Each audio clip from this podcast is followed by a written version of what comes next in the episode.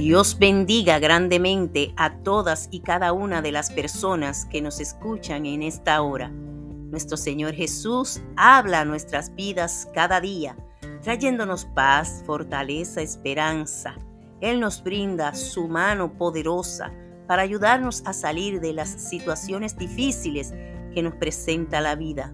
A continuación, escucharemos esa palabra de Dios revelada a través de su sagrada Biblia y sea cual sea la necesidad que usted tenga hoy, escuche lo que le dice el Señor.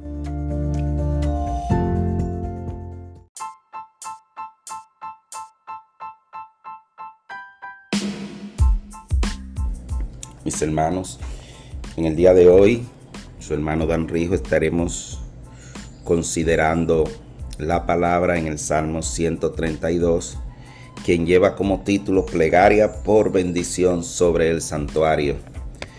Tenemos un hermoso, un hermoso sonido de, de fondo, tenemos unos pajaritos eh, cantando a todo dar, glorificando la gracia que le ha dado el Señor por un día más de vida.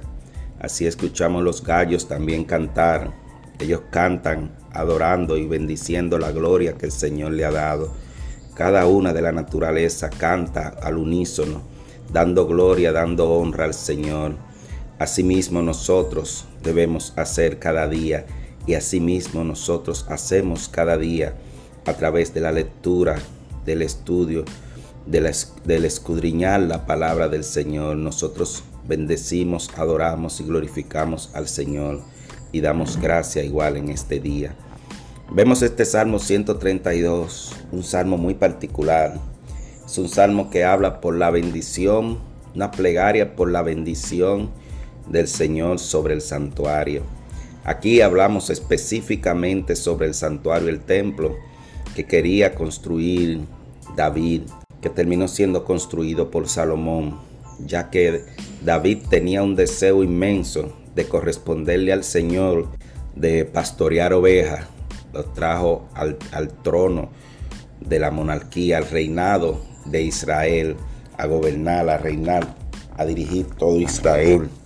Y él decía, no es justo que yo estoy aquí en esta casa, aquí me me ha puesto el Señor, aquí estoy con todas las comodidades, esta construcción está con las mejores piedras, las mejores maderas.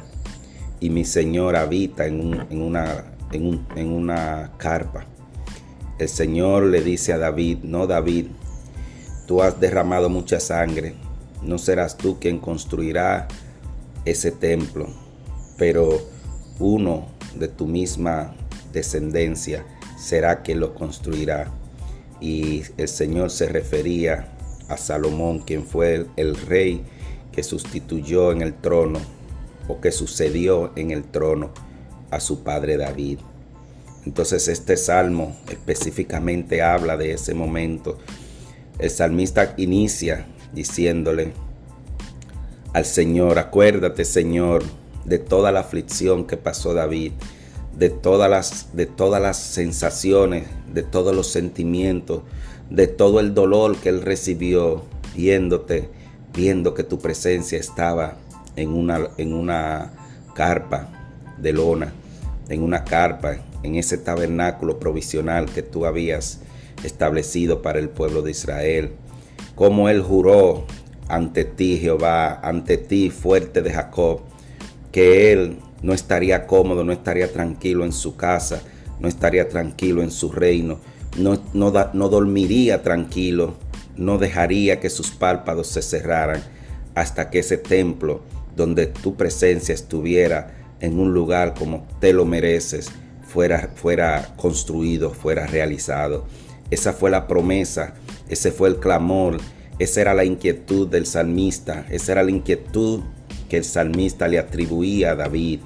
Decía que en todo lugar conocieron de ese deseo de David de construirle ese templo al Señor, de construirle no solamente el templo a, la presencia del Señor, sino para que esa arca que él había traído también ya a Jerusalén tuviera en ese lugar santo, para que esos sacerdotes, esos levitas, pudieran dar el servicio desde ahí, pudieran dar el servicio desde ese santo templo y el Señor estuviera morando en su presencia.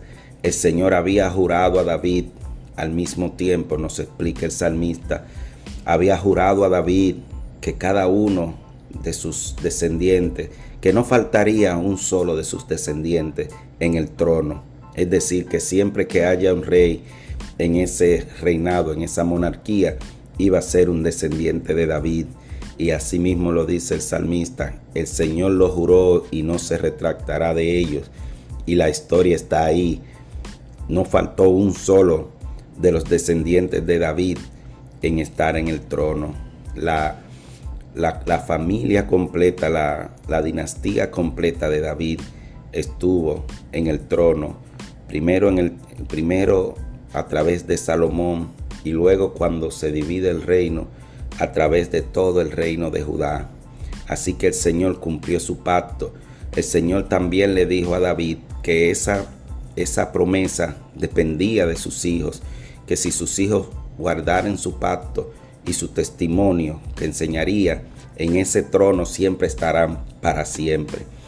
porque nosotros hacemos este, este preámbulo completo de la historia del Señor?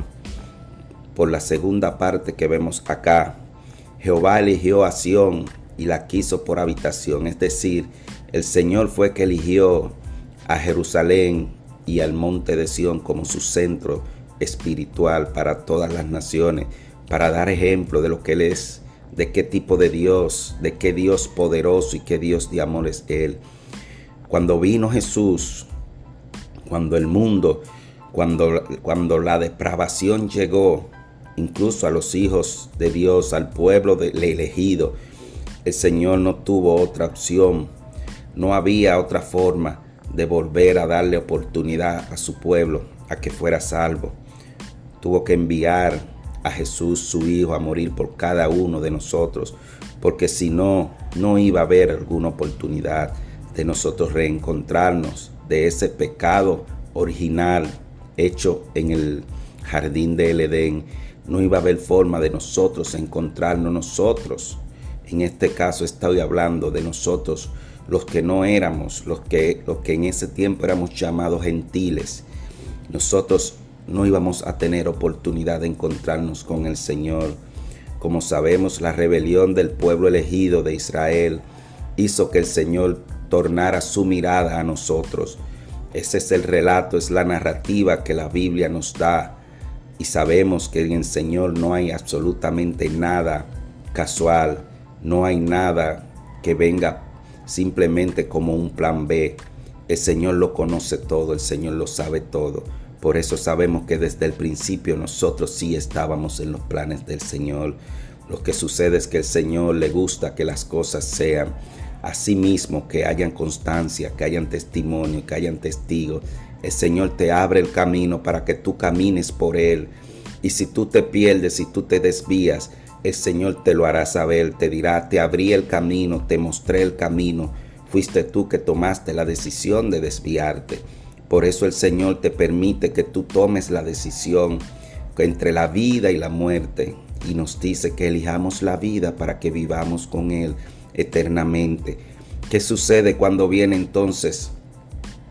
Cuando viene Jesús, eso que David tenía tantos deseos de realizar y que terminó haciendo y realizando Salomón, que era un lugar para la presencia del Señor.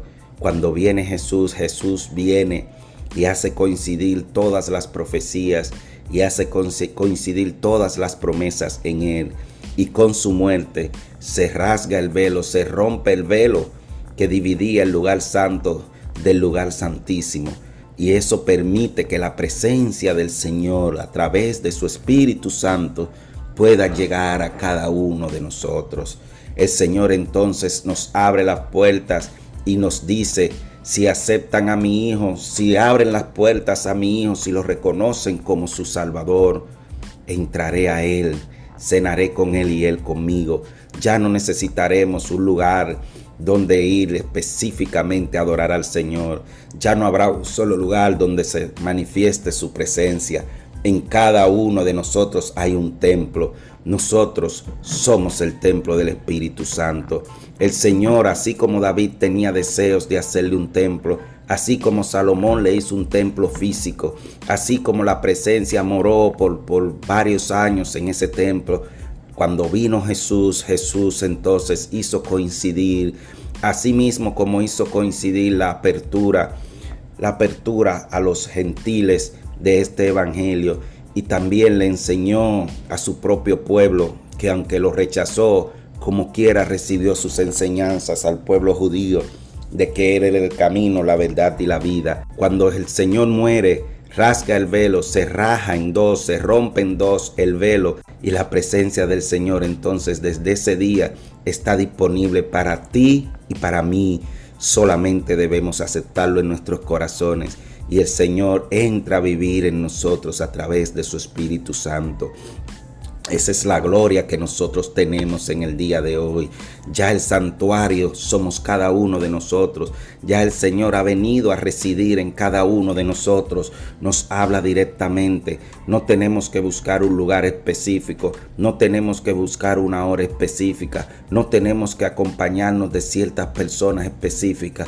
Nosotros, nos dice el Señor, entra en la intimidad. Ven a la intimidad, habla conmigo y lo que hablemos, pidas y solicites en la intimidad, yo me glorificaré en público para que las personas conozcan el Dios grande, el Dios justo a quien le sirves. Así ha hecho el Señor con nosotros. El salmista pedía la bendición sobre el santuario y nosotros pedimos la bendición sobre cada uno de nosotros que somos el templo del Espíritu Santo. Y a aquellos que todavía no han aceptado al Señor, las puertas están abiertas, la gracia está ahí. El Señor ya murió, el Señor no debe morir otra vez. Usted puede aprovechar esa bendición, esa gracia, esa oportunidad y permitir que el Señor venga a vivir en usted, que usted se convierta en el templo del Espíritu Santo, que todas las bendiciones, toda la gracia llegará directamente a usted. Usted no necesitará intermediarios, usted no necesitará personas que tengan que que llevarlo de las manos a donde el Señor. Usted solamente tendrá que abrir su corazón y el Señor estará ahí esperando tranquilamente para escuchar su clamor, para escuchar su necesidad, para escuchar su adoración y su alabanza y para escuchar sus palabras de acción de gracias. Así ha hecho el Señor, así ha puesto lámparas en cada uno de nosotros, como dice en su palabra que lámpara es a nuestros pies esa palabra hermosa de Dios y lumbrera para nuestro camino. A los enemigos ha vestido de confusión, a cada uno que se levanta en contra nuestra. Sin embargo, a nuestros, a, cada uno de nosotros, a sus hijos, Él los hará y los hace florecer con su corona, con esa corona de vida que Él nos ha permitido tener, que nos ha permitido ganarnos y que será entregada cuando nos unamos con Él aquel día que Él ya ha marcado. Gracias a Dios, gracias Padre, gracias Espíritu Santo. Nosotros te damos gracias Señor por la bendición, porque tú nos has hecho a cada uno de nosotros un templo, el templo de tu Espíritu Santo. Tú has puesto lo más santo, lo más sagrado tan sagrado que tú no permites blasfemia contra él. Todo pecado será perdonado menos la blasfemia sobre tu Espíritu Santo. Y ese Espíritu Santo tú lo has puesto en cada uno de nosotros. Tú has puesto tu poder, tu autoridad. Tú has puesto todo lo que lleva ese Espíritu Santo, la sabiduría, la mente de Cristo en nosotros, para que nosotros sigamos tus caminos, para que nosotros florezcamos y hagamos florecer a otros. Te agradecemos, Señor, por tu bendición. Te agradecemos, Señor, porque desde ese día que tu Hijo murió, se rasgó el velo, abriste las puertas de par en par de tu trono y has venido a morar en cada uno de nosotros. Te agradecemos, Padre, en el día de hoy. Te agradecemos y te bendecimos y te pedimos que aquellos que todavía no han permitido que tú entres en ellos, tú le toques las puertas una vez más tú hables a ellos, tú los convenzas, Señor, a través de tu Espíritu Santo, de que te necesitan en sus vidas. No importa la situación, ahora mismo que estén viviendo. No importa que ahora mismo tengan mucho dinero en el banco, que ahora mismo tengan mucha fama, mucho prestigio, que ahora mismo estén ayudando a los pobres, estén ayudando a su familia. Si no te tienen a ti en el corazón, aún no tienen el pase directo a la vida eterna. Necesitamos, Señor, que cada uno, cada día pueda ser salvo, cada día más almas lleguen aquí a tu reino. Te pedimos especialmente por ellos en esta hora, Señor, y te agradecemos por habernos hecho ese gran, ese gran tabernáculo, ese gran templo de tu Espíritu Santo. Gracias, Padre querido. Gracias, Jesús. Gracias, Espíritu Santo. En esta hora te damos gracias en el nombre poderoso de tu Hijo Jesús. Amén. Amén.